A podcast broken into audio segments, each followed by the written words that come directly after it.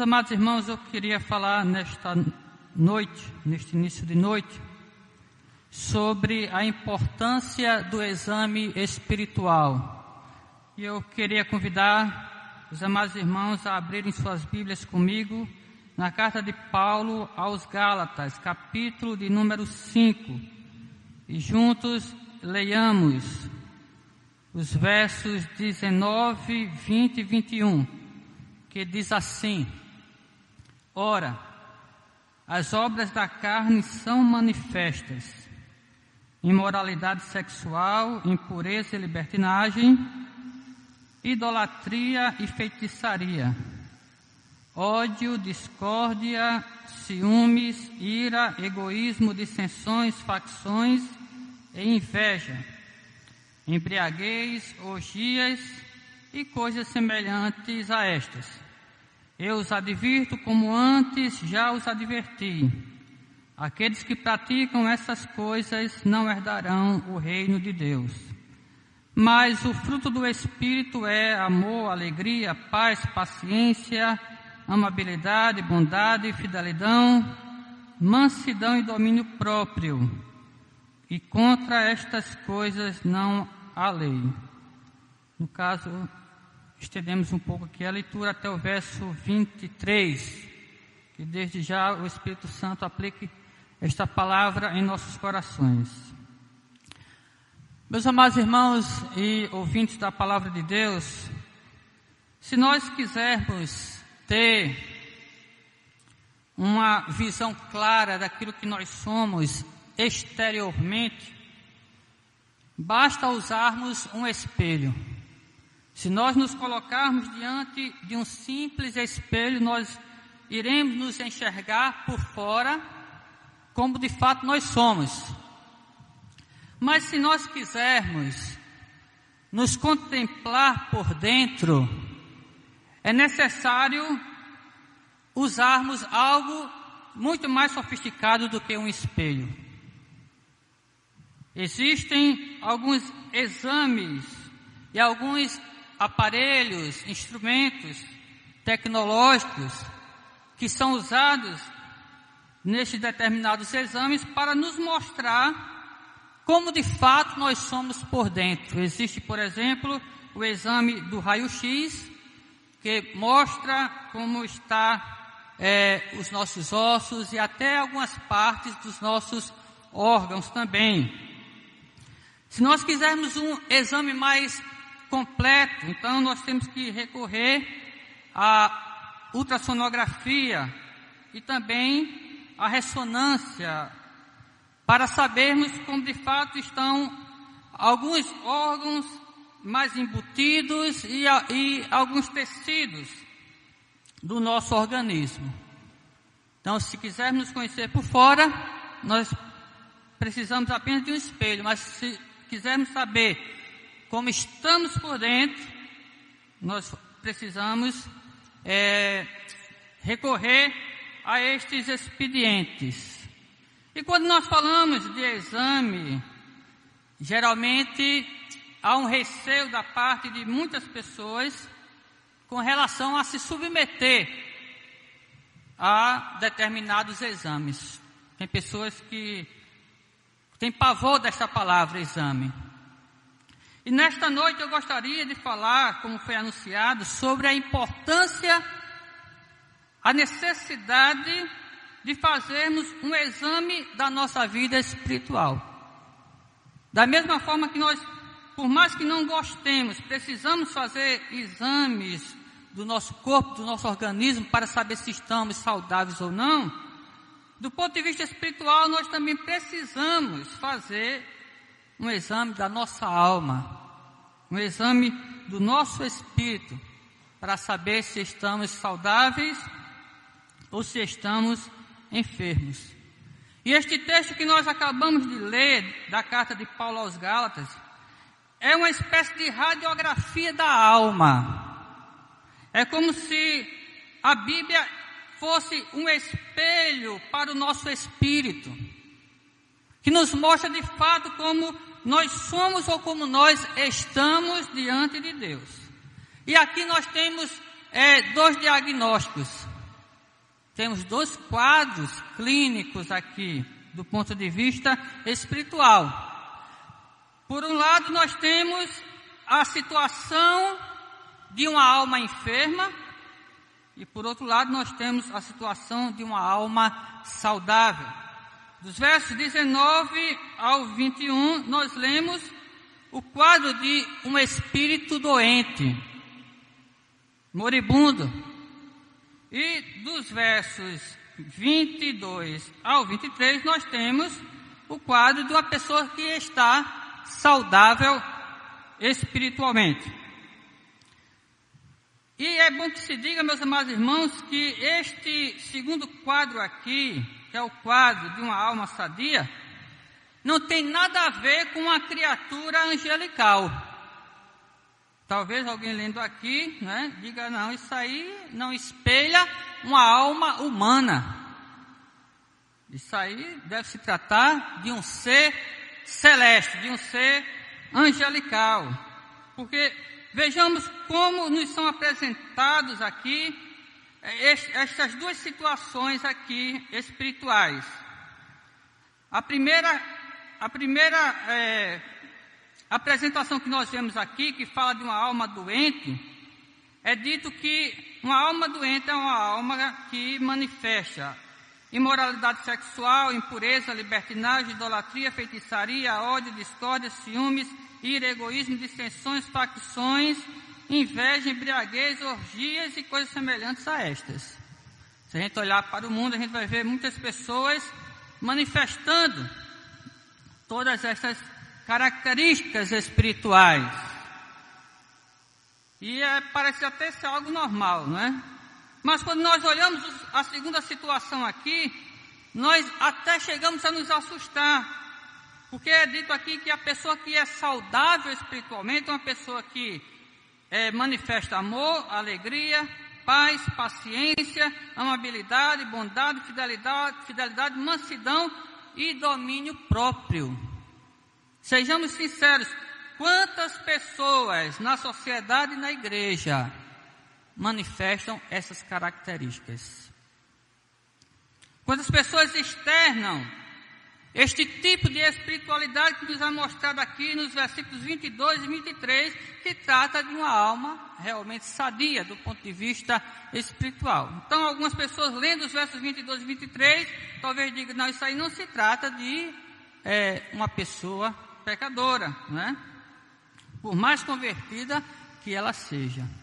Mas, meus amados irmãos, aqui o apóstolo Paulo, inspirado pelo Espírito Santo, ele está, sim, nos dando é o quadro espiritual de uma pessoa não regenerada que manifesta as obras da carne e de uma pessoa regenerada que manifesta, o fruto do Espírito. E o fruto do Espírito é um só. Se as obras da carne são variadas, o fruto do Espírito é um só. De maneira que quem é regenerado deve automaticamente manifestar estas características espirituais. Começando pela questão da amabilidade ou da, da caridade. Então não está aqui se tratando de uma pessoa é, sobre-humana, mas de uma pessoa humana mesmo. E como é que nós, meus irmãos, podemos ter um diagnóstico preciso da nossa situação espiritual? Nós, vimos, nós vamos ver aqui que é importante, nós anunciamos a importância de fazer este autoexame. Mas como é que nós podemos fazer este autoexame de forma eficaz? Vimos que para fazermos este exame precisamos usar a Bíblia Sagrada, a palavra de Deus, porque ela é o espelho para a nossa alma. Ela é o instrumento que vai nos mostrar como de fato nós somos por dentro. Mas como nós usarmos este recurso de maneira apropriada, porque nós podemos também usar de forma inapropriada e achar que muitas vezes estamos saudáveis quando não estamos. Então, vamos ver aqui rapidamente como nós podemos chegar a um diagnóstico preciso da nossa situação espiritual, como podemos identificar e tratar o nosso real estado espiritual. temos aqui duas coisas para refletir. A primeira é que precisamos realizar este exame. Precisamos realizar um exame espiritual de forma adequada para saber como estamos espiritualmente. Não tem para onde correr. Nós falamos na introdução que há pessoas que tremem diante desta palavra exame e fazem de tudo para não irem no médico, só vão no médico nas últimas. Já há pessoas, mas isso aí representa uma minoria, que está sempre se consultando, está sempre indo no médico, está sempre fazendo check-up para ver como é que está a sua situação física, né? Como é que está a sua saúde física. Do ponto de vista espiritual, nós precisamos ter a atitude de fazer uma autoavaliação da nossa alma. Não podemos temer fazer este tipo de exame. Porque se estivermos é, bem, amém. Graças a Deus. Se estivermos maus, nós precisamos tratar. Da mesma forma que quando tivermos de, de ir no médico, se estivermos bem, amém, graças a Deus. Mas se estivermos mal, não adianta escondermos, não adianta fazermos vista grossa para a enfermidade que está nos acometendo. Nós precisamos encarar aquele diagnóstico, precisamos tomar coragem e tratar da nossa saúde. Então, esta é a primeira é a primeira atitude que nós precisamos ter realizar o exame espiritual. Talvez muitas pessoas estranhem este tema de exame espiritual. Mas este tema de exame espiritual, ele é recorrente nos escritos do apóstolo Paulo. Esta não é a primeira vez que o apóstolo Paulo fala sobre essa questão. Ele já tinha falado sobre essa questão na sua carta aos Coríntios. Na primeira carta de Paulo aos Coríntios, capítulo 11, Paulo diz: examine-se cada um a si mesmo. E na segunda carta de Paulo aos Coríntios, capítulo 13, Paulo mais uma vez vai dizer: examinai a vós mesmos para saber se estáis na fé. E aqui em Gálatas, capítulo 6, verso de número 3 e 4, Paulo diz: cada um examine os próprios atos. Então vemos que este tema de exame espiritual, ele é bastante recorrente nos escritos do apóstolo Paulo. Para o apóstolo Paulo, era necessário sempre estar fazendo esta avaliação de si mesmo do ponto de vista espiritual, para saber como estava a saúde da alma ou o estado da alma. E o apóstolo Paulo, ele muitas vezes identificou é, irmãos com problemas na sua vida espiritual, enfermos espiritualmente. E ele sempre mostrou o remédio para tratar com estas enfermidades. E assim, irmãos, tem que ser conosco. Interessante que quando a gente faz um check-up né, no médico, nós observamos como é que está, dependendo do check-up, porque tem o check-up básico e tem aqueles check-ups mais completos, né? Que vai de 100 reais até 2 mil reais e assim sucessivamente. Nos check-ups básicos a gente vê como é que está o colesterol, a gordura, como é que está a glicose, a questão do açúcar. Examinamos também como é que está a questão do sangue. Mas há exames, né, há check-ups mais completos, onde a gente vê como é que está o nosso coração, vê como é que está o nosso pulmão, Aí vai a questão do eletrocardiograma, vai a questão da endoscopia também, e assim por diante. E, e interessante é que, meus amados irmãos,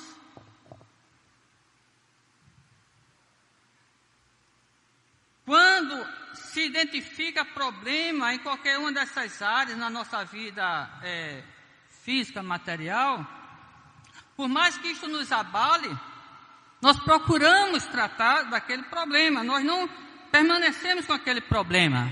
Por mais que aquilo custe é, dinheiro com medicamentos, por mais demorado que seja o tratamento daquela enfermidade, nós sempre arrumamos uma maneira, depois que fazemos o exame, depois que tomamos esta atitude, para tratar com aquilo ali e finalmente se livrar daquele mal, ser curado e ficar saudável, viver mais e viver com qualidade. E do ponto de vista espiritual não pode ser diferente. Se nós fazemos um check-up da nossa vida espiritual e nós identificamos algum problema, nós temos, uma vez que tomamos já essa atitude de nos autoexaminar, ou de se nos deixar examinar, nós temos que procurar a medicação correta para curar aquele mal que está assolando a nossa alma. Então nós temos que ver como é que está a nossa audição espiritual, temos que ver como é que está a nossa visão espiritual, temos que ver como é que está o nosso paladar, o nosso olfato espiritual, o nosso tato espiritual e principalmente como é que está o nosso coração espiritual. É necessário, em primeiro lugar, fazermos exatamente isto, ter esta atitude e correr atrás da solução do problema quando ele for identificado. Se estiver tudo, tudo bem, dá graças a Deus, né? Mas se tiver algum problema, temos que tratar com esta situação. Nós não podemos é, conformar Assim como nós não, não nos conformamos quando vamos ao médico e é diagnosticar que nós estamos com uma gastrite, por exemplo, ou com um câncer, por exemplo, nós temos que tratar. E aqui está o segundo e último ponto da nossa mensagem. Para termos saúde espiritual, além de realizarmos o exame adequado, nós precisamos encarar o diagnóstico real. Se alguém, por exemplo, é diagnosticado com câncer, ele não pode ter tratamento como se tivesse outra coisa e não câncer. Ele tem que encarar o diagnóstico, por mais duro que seja. Interessante que quando alguém é diagnosticado com uma enfermidade como essa, né? a todo aquele sigilo, a toda aquela preocupação dos médicos com relação à família, com relação ao paciente, para não dizer o que realmente está acontecendo, até a pessoa poder aceitar aquilo ali. E do ponto de vista espiritual, meus irmãos, é semelhante. Por mais difícil que seja o nosso estado espiritual, nós temos que encarar a real situação dele. Se, por exemplo, for diagnosticado alguma, alguma, alguma característica de imoralidade sexual, como diz aqui o verso 19, se for diagnosticado alguma característica de ciúme, de ira, de egoísmo, de facções, de embriaguez e coisas semelhantes a estas, como diz o apóstolo Paulo, por mais que este quadro, por mais que esta realidade seja difícil de aceitar, nós temos que aceitar e tratar. Não podemos nos conformar e achar que está tudo bem, que fazendo vista grossa vai tudo ser resolvido. Se estamos enfermos, nós temos que procurar a cura. Se o nosso problema é na área da embriaguez, da embriaguez procurar a solução nesta área. Se é na área sexual, procurar a solução nesta área. Se é na área dos relacionamentos, procurar o remédio para curar este mal. É isso que nós precisamos fazer. Eu conheci algumas pessoas que disseram assim: Eu jamais pregaria sobre o domínio próprio porque eu não tenho domínio próprio. Eu conheci uma irmã que pregava que ela chegou a fazer essa afirmação. E por um lado ela estava certa. Se ela não tinha domínio próprio, por que ela ia pregar sobre uma coisa que ela não tinha, se, que ela não vivia? Ela estava mais do que certa neste sentido. Mas por outro lado, precisamos alertar ela, orientá-la, para que ela não permanecesse, uma vez que ela identificou este problema na sua alma. Ela deveria corrigir aquele problema, buscar solução para aquele problema. Não bastava apenas reconhecer o problema, precisava tratar com o problema. O fruto do Espírito é amor. Se eu não estou demonstrando ou manifestando esta atitude, eu preciso tratar isto na minha vida. Interessante que o apóstolo Paulo, ele coloca a questão do amor até mesmo antes e acima da fé. Paulo diz aqui que a fé ou a fidelidade também é fruto do Espírito Santo, mas ele aparece aqui já na sétima posição. Mas o amor vem logo em primeiro lugar. E quando Paulo fala sobre a fé e o amor na sua carta aos Coríntios, primeira carta aos Coríntios, capítulo 13, ele diz que vai passar a fé, vai passar a esperança, vai passar os dons espirituais. O mais importante é o amor, porque o amor jamais passará. Então, irmãos, é preciso nós termos essa atitude e esta coragem. A atitude de nos autoexaminar à luz da palavra de Deus e a atitude de tratar com o problema que nós identificamos. Se falta amor no meu coração, que eu peça a Deus mais amor. Se falta no meu coração mais fé, que eu peça que Deus aumente a minha fé. Se falta na minha vida espiritual paciência, amabilidade, bondade, que eu peça a Deus para que Ele trate tudo isto na minha vida. E se eu vejo alguma obra da carne no lugar do fruto, de algum fruto do Espírito, que eu também apresente a Deus esta situação. Não basta apenas identificar o problema e não tratar o problema. As duas coisas, identificar o problema e tratar o problema. Finalizando, eu disse que algumas pessoas têm problema com essa questão de exame. Tem medo de saber o que tem dentro de si. Mas, meus amados irmãos, nada melhor do que buscar este tratamento para a sua vida, principalmente do ponto de vista espiritual. Talvez alguém diga, e se de repente eu perceber que eu não sou uma pessoa convertida? E se de repente eu perceber que eu ainda não fui regenerado e por isso não posso manifestar o fruto do Espírito? Não há problema nisso. O problema é você nunca se examinar espiritualmente e achar que é uma coisa sendo outra. Vou dar três exemplos aqui rapidamente para terminar. Eu conheci um cantor e conheci um pastor que não eram convertidos e achavam que eram convertidos. Que ao invés de manifestar o fruto do Espírito, manifestavam as obras da carne. E eles esconderam isto ao longo de muito tempo na sua vida espiritual.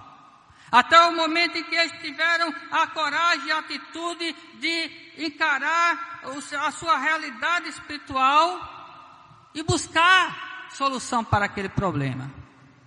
O cantor já tinha gravado dois CDs e ele disse: Quanto tempo eu perdi na minha vida é, espiritual, brincando de crente, brincando de igreja. Hoje eu não quero mais isso para mim. E de fato a mudança que aconteceu na vida dele foi uma mudança bastante radical. Ele mudou da água para o vinho. Mas ele teve que ter essa atitude se luz da Bíblia e buscar a solução.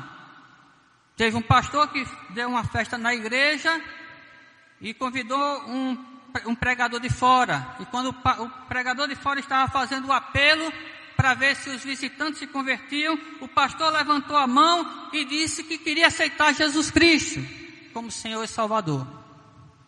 E as pessoas estranharam e disseram assim: Mas pastor, o senhor já não é convertido? Ele disse: Não. Eu era apenas religioso, mas a partir de hoje eu quero me converter de verdade. Não há problema em você identificar e encarar a sua verdadeira realidade espiritual. O problema é você se auto-enganar e achar que está tudo bem, quando na verdade não está. Jesus disse que muitos que o chamam de Senhor no último dia serão envergonhados. Então é melhor a gente não ser pego de surpresa. O terceiro exemplo é um exemplo famoso.